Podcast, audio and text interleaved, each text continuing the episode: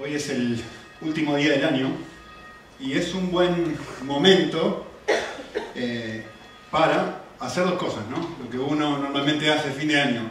Eh, por un lado, es un buen momento para mirar para atrás y decir, ¿cómo, cómo he vivido este año? Y pensar, ¿no? Un ratito. Por ahí te regalo 10, 15 segundos para que hagas un escaneo rápido de tu vida y, y trates de analizar los momentos pico, ¿no? Ting, los momentos claves de este año y digas, a ver, ¿qué, cómo, cómo he vivido en los momentos más importantes de la vida? ¿Qué consecuencias han tenido mis decisiones? ¿Cómo me ha ido? ¿Cómo viví? Evidentemente, como es un punto, es el vértice de la Y, también es un momento para mirar hacia adelante, ¿no? Y decir, ¿cómo quiero vivir? ¿Cómo, cómo quisiera vivir este año nuevo que comienza? Eh, normalmente cuando se empieza un año nuevo, escucho, hemos tenido varios diálogos con mi esposa sobre esto, eh, el valor o el no valor de esto, ¿no? Pero normalmente uno empieza a hacer resoluciones, ¿no? Este año, y ella de chiquitita creció con, con resoluciones, que este año iban a hacer tal cosa y este año tal otra, y yo tengo medio alergia a esa clase de cosas. Eh, ¿Por qué? Es muy simple la razón por la que tengo medio alergia a las resoluciones es porque lo que yo he visto en mi propia vida y lo que yo he visto en la vida de casi todo el mundo que conozco es, todo el mundo dice, estoy muy gordo, mira lo que he comido en Navidad, año nuevo, este año voy a hacer dieta. El año, miro para atrás y digo, no, el año pasado no dije, este año voy a hacer dieta. Y, y empezás, ¿no? Empezás el primero de enero, fantástico. Segundo de enero, genial, el 3 dejaste la dieta. Eh, o de no, no, no, este año no, quiero este año voy a ir al gimnasio y me voy a poner las pilas y voy a pagar y no sé qué. Empezamos con la resolución de voy a ir tres veces por semana al gimnasio porque dos no alcanza y tres y, y pasó un mes y nada. Algunos son más espirituales y dicen, no, no, este año voy a leer la Biblia todos los días. Voy a orar media hora todos los días. empiezan primero, el segundo, el tercero y... O voy a leer un libro todos los días. Bueno, voy a leer un libro, voy a leer dos, dos libros al mes. Por supuesto llega marzo y no terminé ni medio libro, ¿no? Entonces, esto es lo que yo me pasa con las resoluciones. Yo veo, este es el valor para mí de las resoluciones.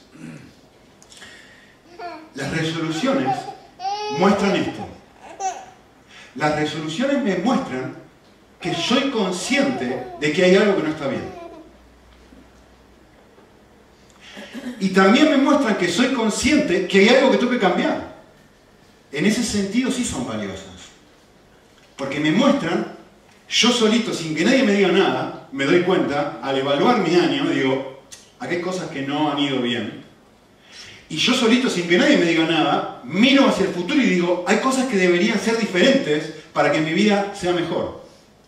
Y en ese sentido sí son valiosas. Miro para atrás, suposición, ¿no? Miro para atrás y digo, este año no le voy a gritar nunca más a mis hijos.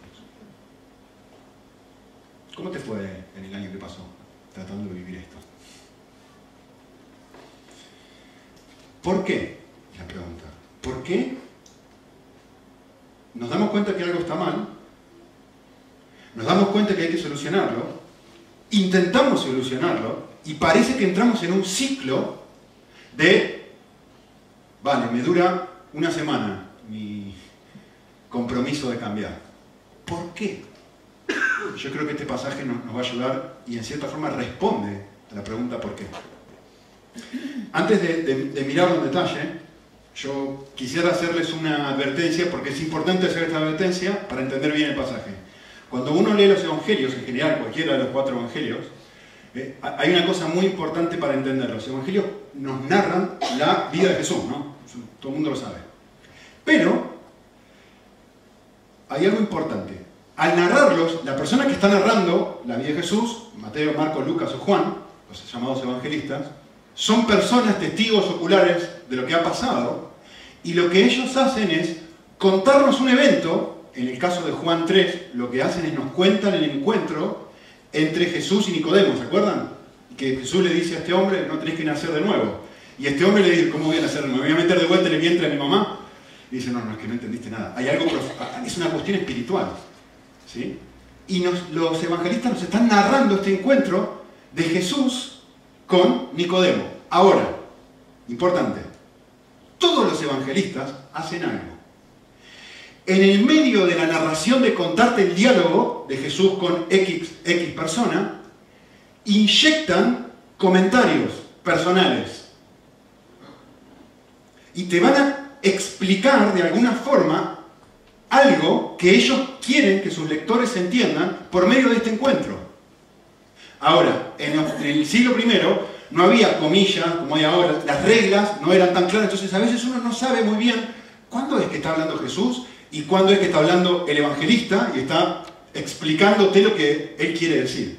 Bueno, la mayoría de los estudiosos de este pasaje dicen, por eso lo empecé a leer ahí, que en Juan 3, 16 hasta el 21 hay un cambio. Ya no es más el diálogo entre Jesús y Nicodemo, ahora es el propio Juan hablando y diciendo algo. Y la razón es muy obvia. Si ustedes notan, pasaje más conocido de toda la Biblia, Juan 3:16, habla de la muerte de Jesús como un evento pasado. Él dio a su hijo. Entonces está muy claro de que esto no le está diciendo Jesús a Nicodemo esto, sino que es un reconto que el evangelista está haciendo después del evento. ¿no? Importante entender eso. Segunda cosa importante, antes de meternos en el pasaje. Juan es, yo siempre suelo decir esto, con mucho, en cierta forma, vergüenza, eh, Juan es muy argentino cuando habla. ¿Qué significa eso? Que es muy exagerado, es tremendamente exagerado cuando habla. Para él las cosas son blanco y negro, no hay grises. O sea, Juan está, lo, leyó recién con hace un ratito, está la oscuridad y está la luz. Está odiar al mundo o amar al mundo. Está, estás con Dios o estás contra Dios. El que Está el que odia a su hermano y el que lo ama. En el medio no hay nada, no, existe, como que no, existen los grises para Juan. Ahora, hay que entender que esa es la forma que él tiene de hablar. Entonces, hay que entender en el contexto qué quiere decir con esta forma exagerada. Por otra parte, muy importante entender antes de mirar el pasaje, es que Juan utiliza muchas palabras polisémicas. ¿Qué significa una palabra polisémica? Muy simple. Una palabra que tiene más de un significado. Es decir, por ejemplo, la palabra mundo puede significar el planeta Tierra o mundo puede significar todos los hombres. ¿no? Por ejemplo, la humanidad, el mundo, la humanidad, ¿vale? ¿Cómo sé yo cuándo está diciendo humanidad o cómo está diciendo planeta Tierra? Bueno, hay que mirar el contexto e intentar entender qué quiso decir acá. Eh, nosotros con mis hijos, en las últimas 10 días o las últimas dos semanas, comenzamos a ver eh, toda la serie de Star Wars. Empezamos en el episodio 1 y fuimos en orden, mirando cada uno de los episodios. Y, evidentemente en uno de los episodios, uno de los personajes principales, Anakin, eh, es seducido por el lado oscuro de la fuerza. Han visto Star Wars, imagino, ¿no? Y, en un han visto Star Wars, Leo. Eh, ahora llegas a casa y te pones a mirar la película.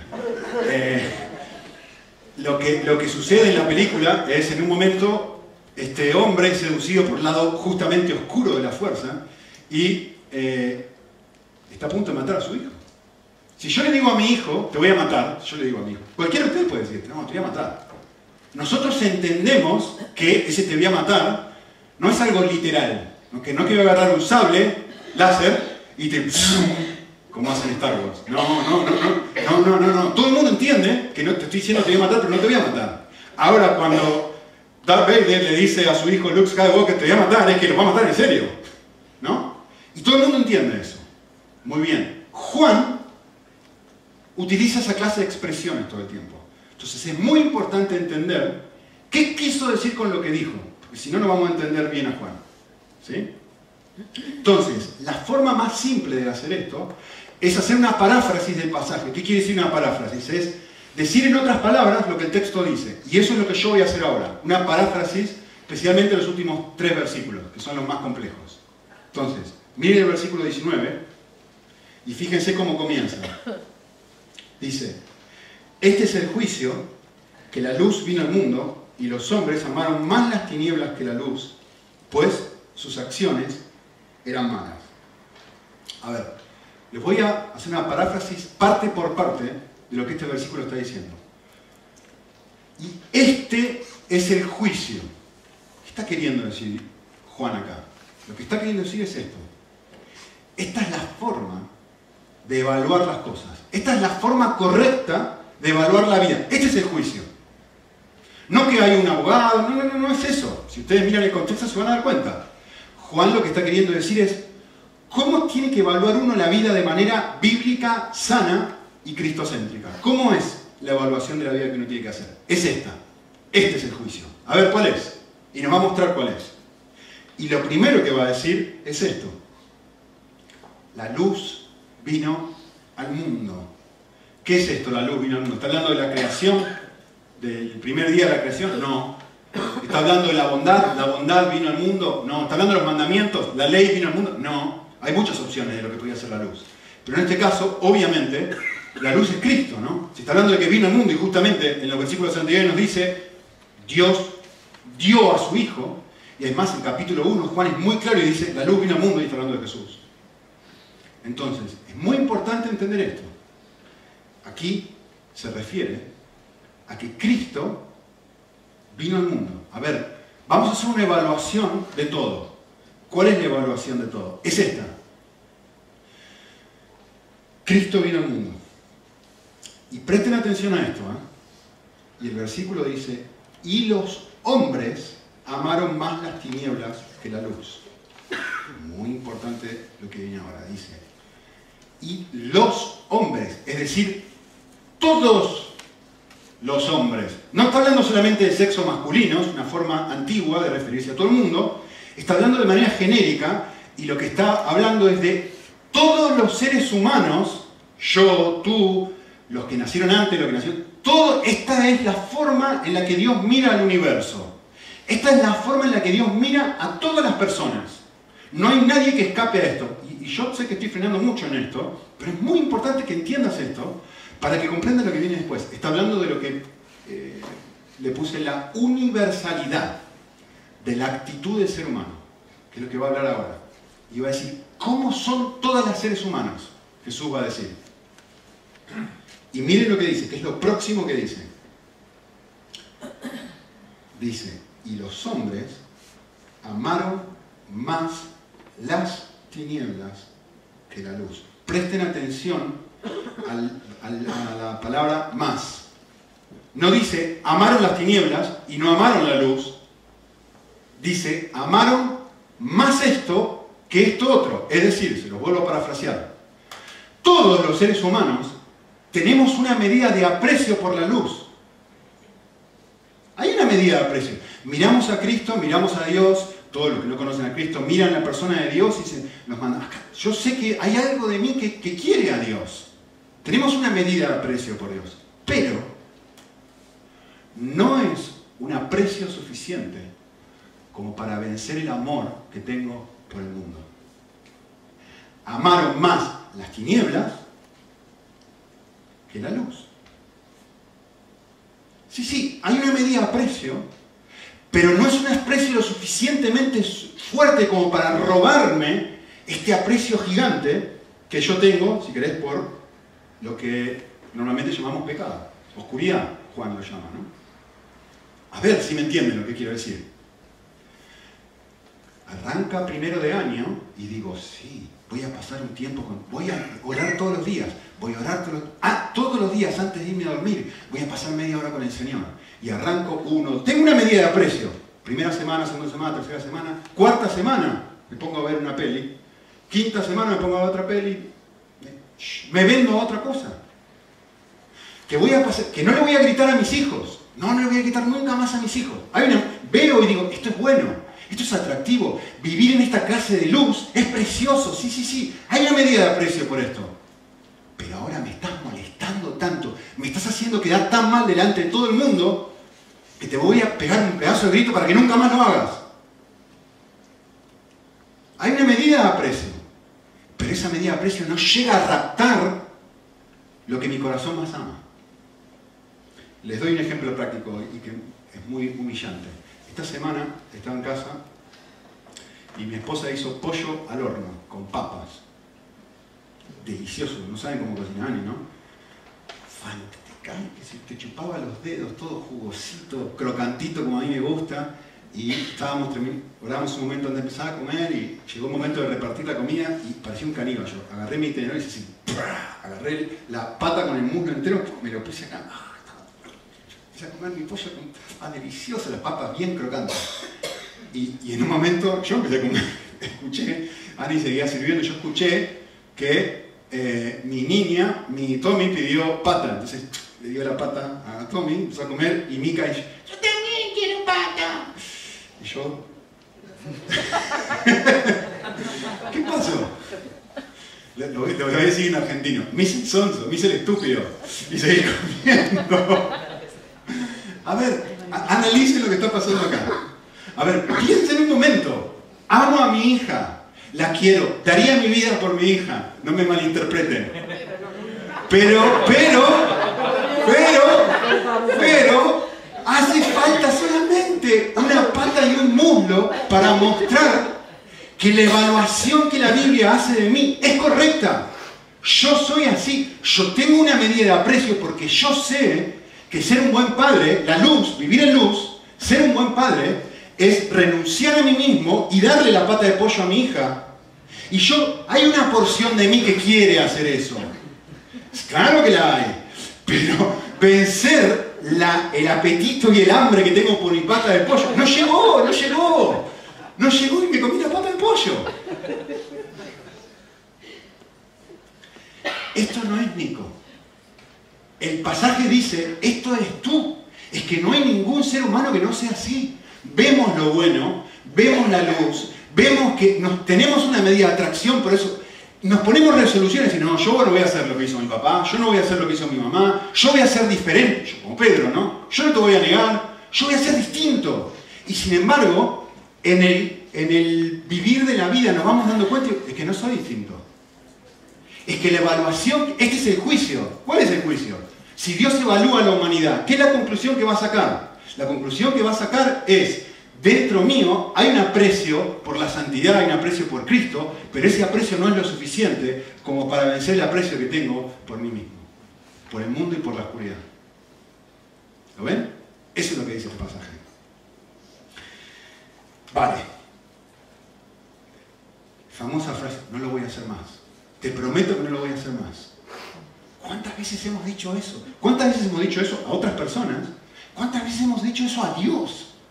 No, no, te prometo, Señor, que nunca más lo voy a volver a hacer.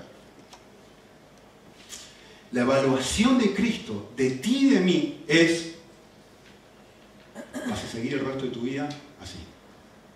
A no ser que pase algo. Vale, pregunta. Acá en el texto hay un millón de cosas muy valiosas. Eh, ¿Por qué mis acciones son malas? ¿Por qué arranco bien y termino mal? ¿Por qué arranco vendiéndome a cosas tan como, como uno lee la, experiencia con Esaú, ¿no? Un pedazo de sopa, le vendiste tu primogénito. ¿Cómo es tan idiota? Y sin embargo uno en la vida lo hace también, ¿no? ¿Por qué? ¿Por qué vivo de esta forma? El texto lo va a responder.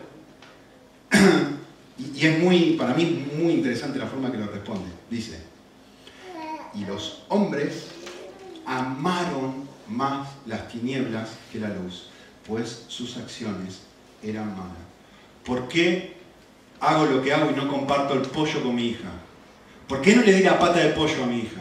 ¿Por qué actué de una forma que la que actué? Y el texto es muy claro. El texto dice, por lo que amo. Amaron más las tinieblas que la luz. En otras palabras, una cosa es consecuencia de la otra. ¿Por qué no le compartí el pollo? Mis acciones. Por lo que realmente amo. ¿Qué es lo que amo? A mí mismo, mi propio estómago amo. Y porque amo a mí mismo y soy un egoísta, por eso no comparto el pollo. Mis acciones malas son una consecuencia de lo que mi corazón amo. Y este es el juicio que Dios está haciendo, esta es la evaluación de Dios de todos nosotros. ¿Sí? En otras palabras, lo que amo determina cómo actúo. ¿Sí? ¿Por qué el texto dice las acciones de una persona son malas? Y escuchen bien esta frase. ¿eh? El texto dice, porque no han podido, me gusta esta palabra, desactivar el problema que tenemos todos. Esa es la razón por la cual yo actúo como actúo cuando actúo mal. Porque no he podido desactivar este problema. ¿Cuál es este problema? Lo digo de otra forma. amamos más lo que ofrece el mundo que lo que ofrece Cristo. Esto es lo que no se pudo desactivar en mi corazón. Cristo me dice a mí, hijito, vivir para otros, vivir para tu hija, es lo mejor. Y yo miro y digo, hay una medida de verdad en esto. Pero la verdad es que a la hora, cuando las papas queman, justamente, están crocantitas, amo más lo que me ofrece el mundo, un pedazo de pollo, que lo que me ofrece Jesús. Y, hay algo en mí que no ha podido ser desactivado que me hace no compartir, que me hace vivir como vivo. Ese es esta es la evaluación que Dios hace de mí. Eh, de hecho, en el versículo que sigue va a decir, lo va a decir de la forma negativa, porque odiamos la luz. O sea, el problema está acá. Les dije que... Em, estuvo buenísimo. Les dije esta semana que estamos viendo Star Wars y ayer, estoy bien fresquito, ayer estuve, estoy acomodando fotos, traje un montón de fotos de Argentina muy viejas y encontré una foto mía con 19 años en Disney, en Estados Unidos, en Orlando, y fue muy gracioso esto. Encontré mi foto, parezco un niño obviamente, y estoy con todos los personajes de Star Wars, así abrazados, ¿no? En esta foto. Entonces bajé ayer y se la muestro a mis hijos. ¡Ah! Fascinados, fascinados. Papá es un héroe. Estaban como locos. Que mirá, saca una foto con... Pero son los verdaderos, son los... Sí, sí, sí, que son los verdaderos. Ay, que no lo podían creer. Papá, son mi héroe. Me decía. A estaba como loco. De hecho, me han dicho, papá, para Reyes, cualquier cosa es Star Wars, cualquier cosa, cualquier cosa. Y les cuento algo, pero miren esto, miren esto. ¿Qué, es lo que yo estoy queriendo decir cuando digo amamos? No estoy hablando de un sentimiento. ¿eh? Es muy importante entender esto. Cuando yo digo que amamos lo que ofrece el mundo, más de lo que ofrece Cristo, cuando la Biblia está diciendo esto, no está hablando de un sentimiento. ¿eh? Y se lo quiero explicar con esto que hizo Mika ayer. Después que le mostré la foto, mi hija estaba, vieron como los, jueguitos electrónicos, así que las nenitas que, saltan, así estaba, saltando y saltando y saltando y saltando, y dice esto. Escuchen bien, ¿eh? miren, miren mi hija. Saltando, mirándome a los ojos, me dijo esto. Papá, se la voy a mostrar a Lucía, mi vecinita. Y dice, y, los ojos de, se le, pusieron los ojos con lágrimas de alegría y me dice, va a sentir una envidia terrible, me dice. Escuchen, escuchen lo que está diciendo mi hija. Y de repente al mirarme, como decíamos en Argentina, le cayó la ficha. Y se dio cuenta de lo que dijo. Eh, presten atención. ¿Qué es lo que ama mi hija? La foto de Star Wars. ¿Por qué ama la foto de Star Wars? Ama la foto de Star Wars, se la quiere llevar a, la quiere llevar a mi vecinita, mostrarle a Lucía la foto de Star Wars y decirle a Lucía, mirá, soy mejor que tú. Están todo el tiempo comparándose entre las dos. A ver quién baila mejor, quién canta mejor, quién tiene la mejor ropa. ¿Qué es lo que ama ella? ¿Qué es lo que... ¿Se dan cuenta que no es un sentimiento? ¿Qué es lo que su corazón aprecia? ¿Qué es lo que ha cautivado? No estoy hablando de una emoción, ¿eh? Estoy hablando de aquello para, qué para aquello para lo cual yo vivo.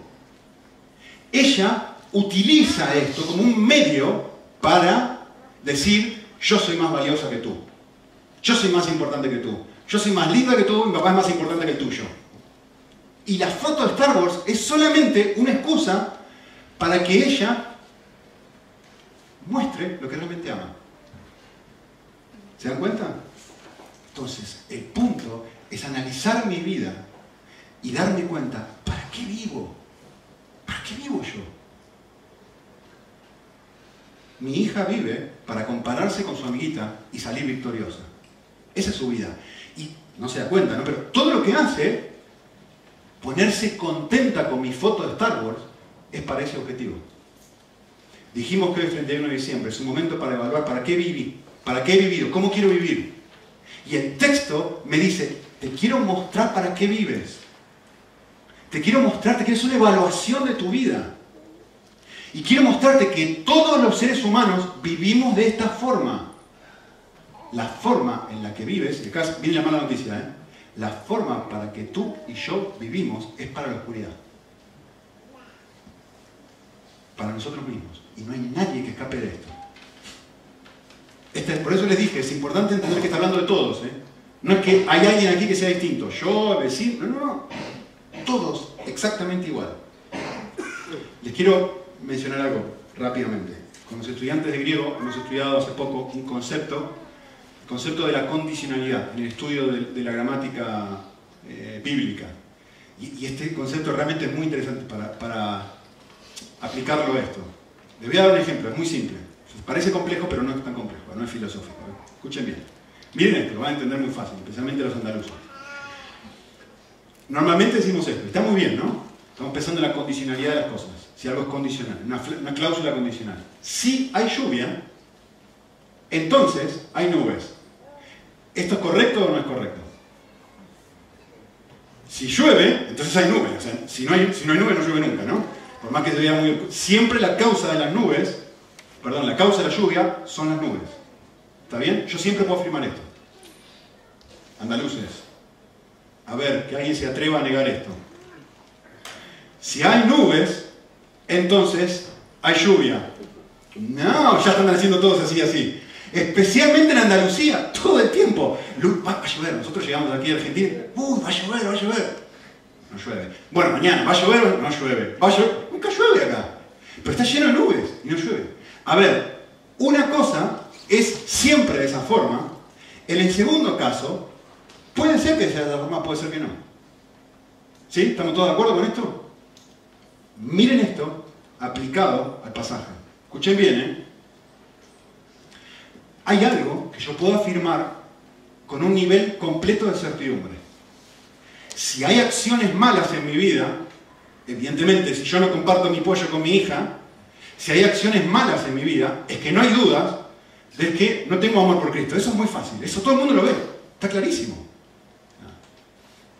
¿Sí? Sin embargo, yo no puedo afirmar con certidumbre. Si hay acciones buenas, hay amor por Cristo. Eso no siempre es así.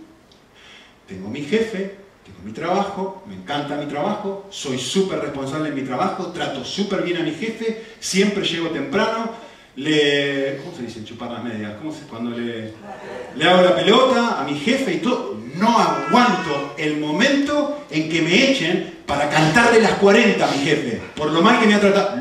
Lo trato súper bien, lo odio, pero lo trato súper bien. Si hay acciones buenas, no necesariamente de amor.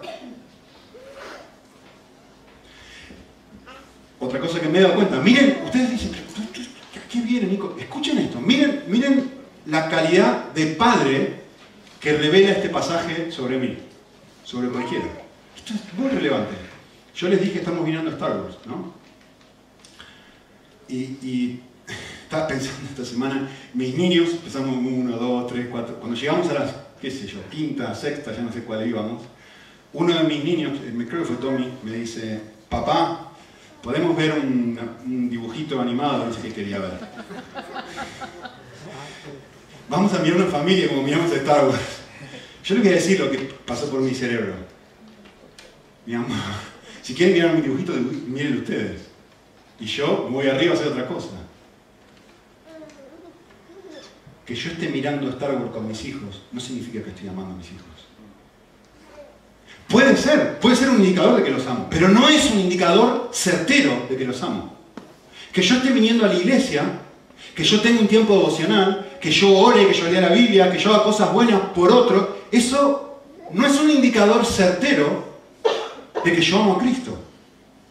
Por eso el texto dice, la evaluación no es lo que yo hago. La evaluación es lo que yo amo. Yo sí puedo afirmar con total nivel de certidumbre, si hay amor por Cristo, por supuesto que va a haber cosas buenas. Por eso, como iglesia, insistimos en la motivación del corazón. Porque lo que realmente importa no es qué hago, sino por qué lo hago. Porque la mayoría de nosotros, si somos honestos con nuestro propio corazón, en la medida que vayamos caminando nuestra vida, nos vamos a dar cuenta que el texto tiene razón. Yo parezco bueno, pero en realidad no hay amor real por mis hijos. Yo parezco que paso mucho tiempo con mis hijos mientras hacen lo que a mí me gusta. Pero cuando me complican la vida, me enojo. No, no, yo amo a mi marido. Hasta que no está de acuerdo conmigo. No, no, me encanta venir a la iglesia. Hasta que me piden hacer algo que no me gusta. Entonces empieza a salir lo que realmente amo. Ese es el desafío.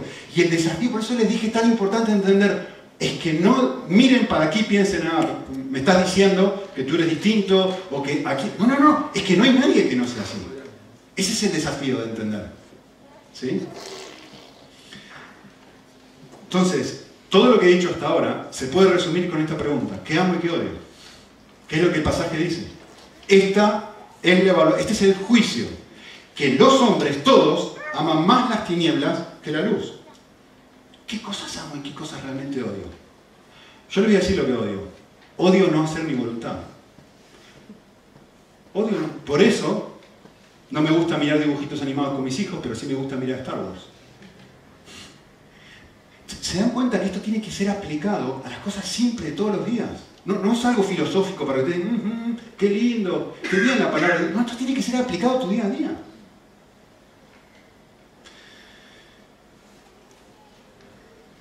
Por lo tanto, la pregunta de millón que la vida nos hace es, ¿qué, qué cambia realmente? Déjenme resumírselo de esta forma. Cambiar es comenzar a amar lo que antes odiaba y comenzar a odiar lo que antes amaba. Estamos en un periodo donde miramos el año y decimos, voy a hacer esto. La realidad es, odio, no me gusta ir al gimnasio, no me gusta pasar tiempo con el Señor, no me gusta orar, no me gusta leer la Biblia, no me gusta leer libros cristianos, pero me voy a comprometer a hacerlo porque es muy importante la Biblia. No, entendiste nada. Eso no es cambiar. Eso no es lo que Dios espera de ti para el, para el año que viene. No.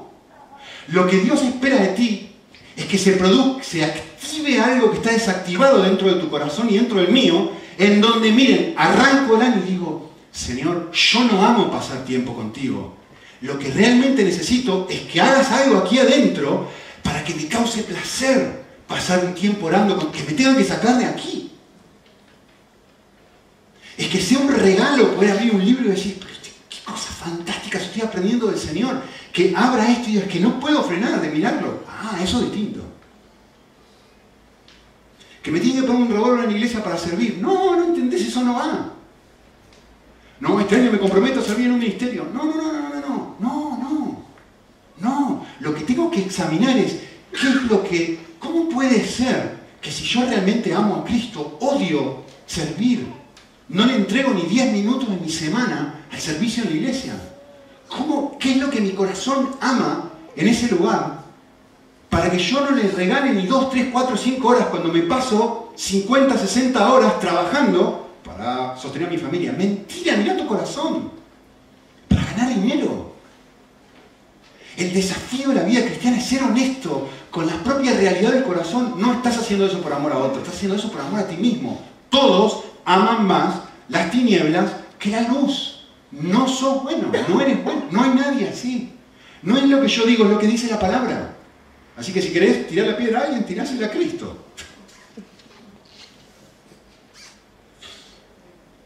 Vale, genial. ¿Y ahora cómo hago para desactivar? ¿Cómo hago para cambiar entonces? Dame un poco de esperanza, Nico. Genial, gracias por preguntarme, ahí se lo digo. Versículos 20 y 21 eh, va a ser justamente eso. Nos va a hablar, ahora sí va a hablar de dos tipos de personas. ¿sí? En versículo 21, quiero que noten, lo vuelvo a leer, dice, porque todo el que hace lo malo odia la luz y no viene a la luz para que sus acciones no sean expuestas. De vuelta es una paráfrasis de este pasaje. Lo que está diciendo es que este primer grupo de personas no quieren acercarse a la luz, no quieren acercarse a Dios, Cristo, como quieras, porque eso demandaría que tengo que aceptar que hay algo profundamente malo dentro mío. No quieren acercarse a la luz para que no sea expuesto no, no, me quedo lejos, porque si me quedo lejos estoy bien. Pero si yo me acerco a la luz, cuando me pongo en el espejo, puedo ver todas mis arrugas, que ya no tengo 19 años como una foto de Star Wars, que yo pienso que estoy más blanco que nunca, sea, puedo ver realmente los defectos de mi persona si me acerco a la luz. Si me alejo de la luz, sigo siendo el mismo musculoso de los 19. Me gustaría, ya no lo soy. Entonces, el desafío es, no hay nadie así. Todos somos. No hay nadie que no sea así. No se quieren acercar a la luz. ¿Por qué? Porque demandaría mostrar lo que hay acá adentro. ¿Y a quién le gusta? A ver, ¿a quién le gusta que le digan? O aceptar, sí, sí, la verdad, soy un egoísta. ¿A quién en su sano juicio le gusta decir, no, mi amor, Micaela, en realidad, papá no te da la pata de pollo porque es un egoísta de primer nivel y ama más la pata que a ti? ¿Quién hace eso? ¿Quién quiere ser expuesto de esa forma? ¿Vale? Hay un segundo grupo de personas, en versículo 22, perdón, 21. Quiero que presten atención porque si uno lee rápido, puede concluir mal, ¿eh? Pero todo el que practica la verdad viene a la luz para que sus acciones sean manifiestas que han sido hechas en Dios. ¿Qué está diciendo este versículo?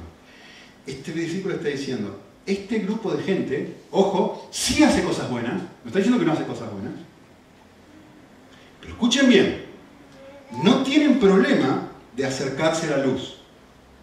¿Por qué no tienen problema de acercarse a la luz? Ah, no, porque el grupo del versículo anterior son malos y estas personas son buenas. No, no, no, no. Lee el versículo. Lee la parte final del versículo. ¿Qué dice?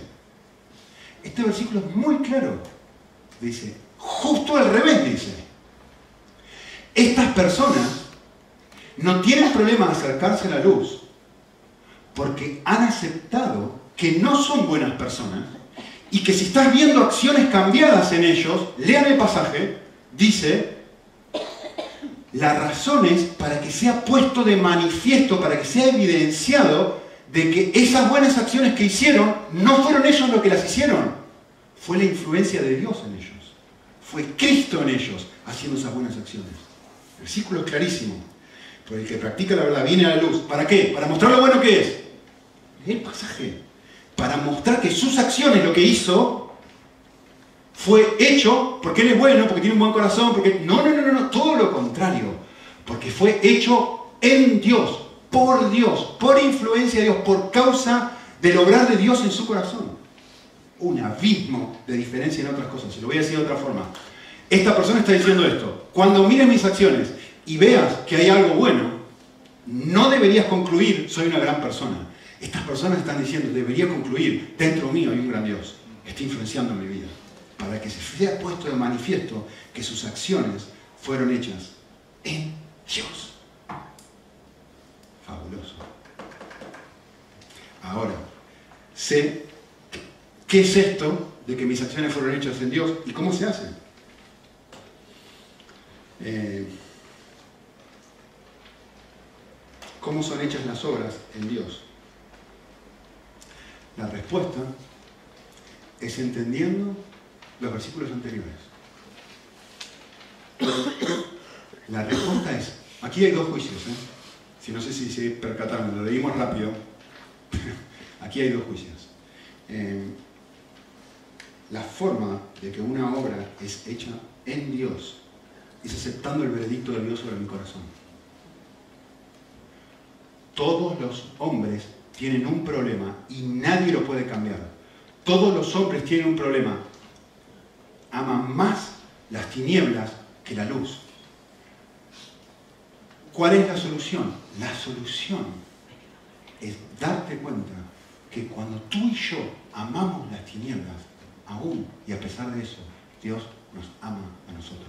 Porque de tal manera amó Dios a la humanidad, al mundo, que dio a su Hijo unigénito para que todo aquel que cree en Él no muera, sino tenga vida eterna. Porque Dios no envió a su Hijo para juzgar al mundo y decir, a ver, mostrame tu corazón. Ah, terrorífico. No, no, no, no. No fue la razón para que envió a su Hijo. Él envió a su Hijo al mundo para que el mundo no fuera condenado. Lo cual quiere decir que todo el mundo está condenado. ¿Me entienden, no? Si yo digo para que no sea condenado es que cuando te juzgo, el análisis de todos es el mismo. Y cuando yo comprendo esto y esto me hace clic, de repente acepto el doble juicio de Dios. Por un lado acepto el juicio que Dios hace de mí y dice, Nicolás, si yo te suelto y te dejo solo como papá lo único que vas a hacer es, puede ser que hagas cosas buenas como papá, que mires Star Wars, que de vez en cuando levantes la mesa, que hagas estas cosas, pero si yo te suelto, lo único que vas a encontrar es lo que viste cuando te diste cuenta de la situación del pollo. Lo único que vas a encontrar es que vas a darte cuenta que no podés desactivar esta inclinación de tu corazón. Y es solo cuestión de tiempo para que te des cuenta de esto. Mis obras son hechas en Dios cuando son consecuencia de apreciar lo que Dios ha hecho en mí al enviar a su Hijo. Así son mis obras hechas en Dios. Les déjenme darles un ejemplo, y esto espero que les llegue.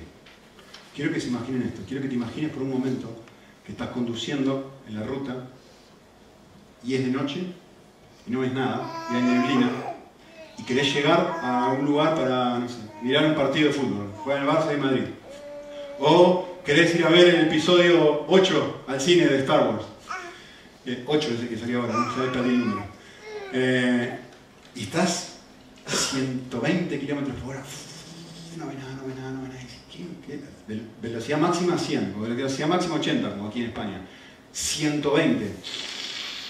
Una ruta que no pasa nadie. Todo, todo, todo por una razón, de lo que tu corazón ama en ese momento. ¿Qué es lo que tu corazón ama? Mira la película. Mira partido. No te importa ninguna otra cosa que eso. Ya viene. Estás en la ruta, yendo 120 kilómetros por hora. Se cruza un niño, 5 años, y lo pisas. Frenás el coche, te bajás del coche, y lo único que ves es un niño muerto, todo ensangrentado y lo tenés en tus brazos. ¿Qué hice? Por un partido de fútbol, por mirar una película, mira lo que hice. Y el niño está, o sea, estás llorando destrozado. Ponete en esa situación un momento. No sé si has tenido algún momento donde te mandaste una macana grande, de esas grandes, grandes, grandes, ¿no? Que uno dice, pero ¿cómo? 30 segundos, quiero volver atrás. Y te mandaste el moco. Se dice así, ¿no? Acá no es muy polite, pero en Argentina se dice de esa forma. Te mandaste una terrible. Y estás en esa situación arrodillado, sosteniendo el niño, y estás clarista, sin vida, está todo sangrando. Ahora quiero que te imagines esto. Quiero que te imagines por un segundo que viene un hombre y se arrodilla al lado tuyo y te pone la mano al lado, tu hombro. Y lo último que estás esperando es alguien que tenga una medida de empatía por ti. O sea, acabas de matar a un niño de 5 años por mirar una película. Y este hombre no solamente no te condena, sino que hace algo impensable. Pone la mano sobre el niño y lo sana. Y el niño se levanta como si no hubiera tenido absolutamente nada. Yo quiero que te trates de ponerte un segundo en las emociones que sentirías en ese momento, el nivel de, desahogo, el nivel de no lo puedo creer. Pero, ¿quién va a estar pensando en el partido de fútbol? ¿Quién va a estar pensando en Star Wars? Si vos tenés esa experiencia, vas a estar diciendo, mirá lo que yo he hecho y lo que esta persona ha hecho por mí y por este niño. Es que no lo puedo creer. ¿Qué harías en ese momento? ¿Te tirarías encima de esa persona? ¿No dejarías de abrazarla? ¿Le darías besos? ¿No sabrías cómo hacer para agradecerle por lo que esta persona ha hecho por ti?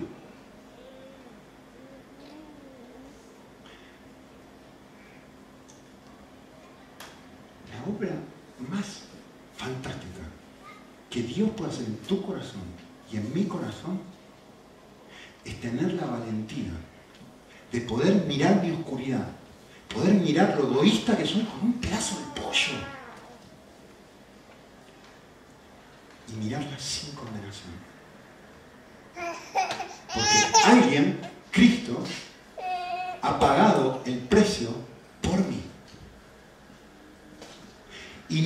no lo que he hecho. No digo, no, no, no, no hice nada, no hice nada. Yo no venía. No, no, no, es que en realidad el fútbol, es que el partido, la película, es que era muy tarde, es que había mucha neblina, es que no lo llamaremos pecado, lo vamos a llamar error. Porque íbamos, no, no digamos lo que tiene que decirle, digamos el error, que venía muy rápido y era un error.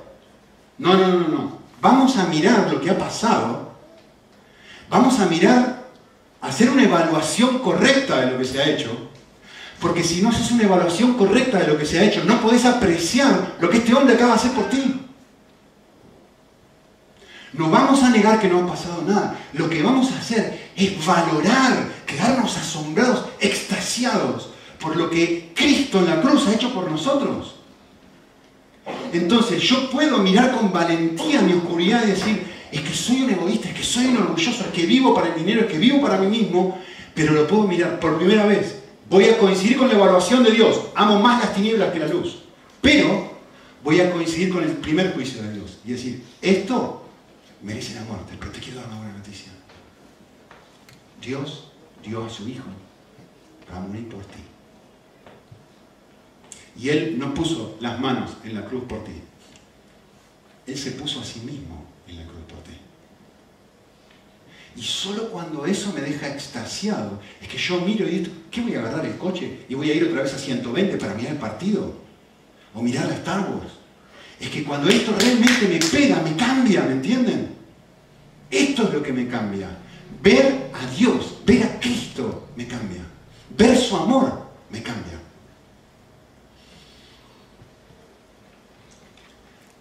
La mejor de todas las noticias que alguien te puede dar es lo que Dios espera de ti y de mí, no lo puedo vivir. No puedo. La, la, evaluación universal que Dios ha hecho de todo el mundo, el primer mandamiento es: me amarás con todo tu corazón, con toda tu alma, con todas tus fuerzas. Esto es lo que tenés que hacer. ¿Quedó claro? Genial, quedó claro. Pero ahora te quiero decir una cosa: todos los seres humanos aman más las tinieblas que a mí.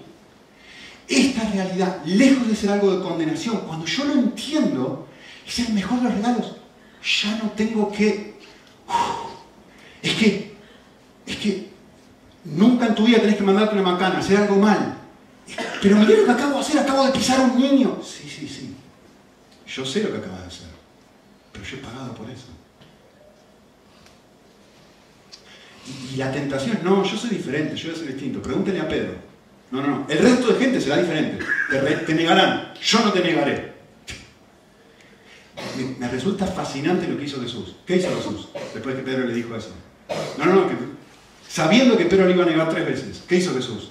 Le dijo, no, Pedro, me vas a negar. No, no, que no te voy a negar. Sí, Pedro, me vas a negar. Que no, que no, que no, que aunque todo el mundo te niegue, yo no te negaré. ¿Qué le hizo Jesús después de eso? Lo dejó. ¿Y qué fue revelado después de eso? Lo que Pedro realmente había en el corazón de Pedro. ¿Ahora te das cuenta quién más Pedro? Que amas más las tinieblas que la luz. Que no sos distinto al resto. Que no sos especial, que no hay nadie especial. Que la evaluación que Dios hace de todos es exactamente la misma y es correcta. Cuando yo comprendo esto, esta es la noticia. Me permite abandonarme por completo a su gracia. Por eso les digo que es una buena noticia.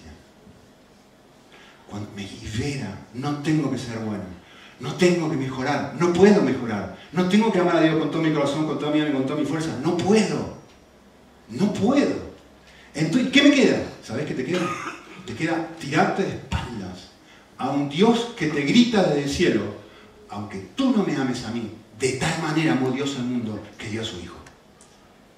Tú no me amas, pero yo sí te amo. Y entonces, cuando me abandono a Cristo, puedo ver la realidad de mi corazón. No hay alguien que realmente ama a Jesús. Lo que hay dentro de mi corazón es alguien que es tremendamente amado por Jesús. Y cuando yo hago esto, mis obras empiezan a ser hechas, mis acciones, no para intentar que me guste Dora la Exploradora, cuando realmente me gusta Star Wars. De repente Dios llena mi corazón con lo que Él ama. Es decir, yo me empieza a dar una, alegría por estar con mis hijos y me da igual lo que estamos haciendo. Si estamos mirando Dora, si estamos mirando Star si estamos jugando a la bolita o si estamos jugando a, juego de la vida. Da igual. Porque ahora lo que llena el corazón no es lo que ofrece el mundo. Lo que llena el corazón es lo que, el amor de Cristo llena el corazón. Entonces ahora puedo dar. Por primera vez. Y uno dice, qué bueno que sos. No, no, no lo entendés que si, ves algo bueno acá, es que fue hecho en Cristo, fue hecho en Él. Así que, termine simplemente diciendo esto. ¿Cómo dice la Biblia que he vivido el año que ha pasado? Respuesta, muy buena noticia, muy mal. Muy mal. Muy mal. ¿Cómo quiero vivir el año que viene? ¿Bien? Si, si este es tu objetivo, no entendiste nada. No, no puedo vivir bien. ¿Cómo quiero vivir? Quiero que mis acciones sean hechas en Cristo, en Dios. Eso es lo que quiero. Esta es la meta, por lo menos que me da el pasaje. ¿Cómo lo logro? No enfocándome en amarle más, sino enfocándome en meditar en cómo Él me ama a mí. Esto es lo que va a hacer que realmente le ame. Y esto es lo que va a hacer que mis acciones sean hechas en Él o por causa de Él o por influencia de Él, que es lo que dice el pasaje. Así que yo voy a terminar en este instante, voy a orar un minuto y después vamos a hacer algo especial. Señor, que nos des la sensibilidad espiritual para poder apreciar lo que dice este pasaje. Por un lado, de que realmente, si, miramos nuestro corazón, va a saltar lo que saltó con Mica. Amamos lo que no tenemos que amar. Y encontramos placer en aquello que no deberíamos encontrar placer. Eh, Señor, que nos des el regalo de poder mirar nuestra oscuridad con valentía, no, escondiéndolo, no tapándolo, no pretendiendo ser buenos, que si ni el mismo Pedro pudo, mucho menos nosotros, si el mismo Pablo, el apóstol Pablo se llamó a sí mismo el peor de los pecadores, ¿cuánto más nosotros?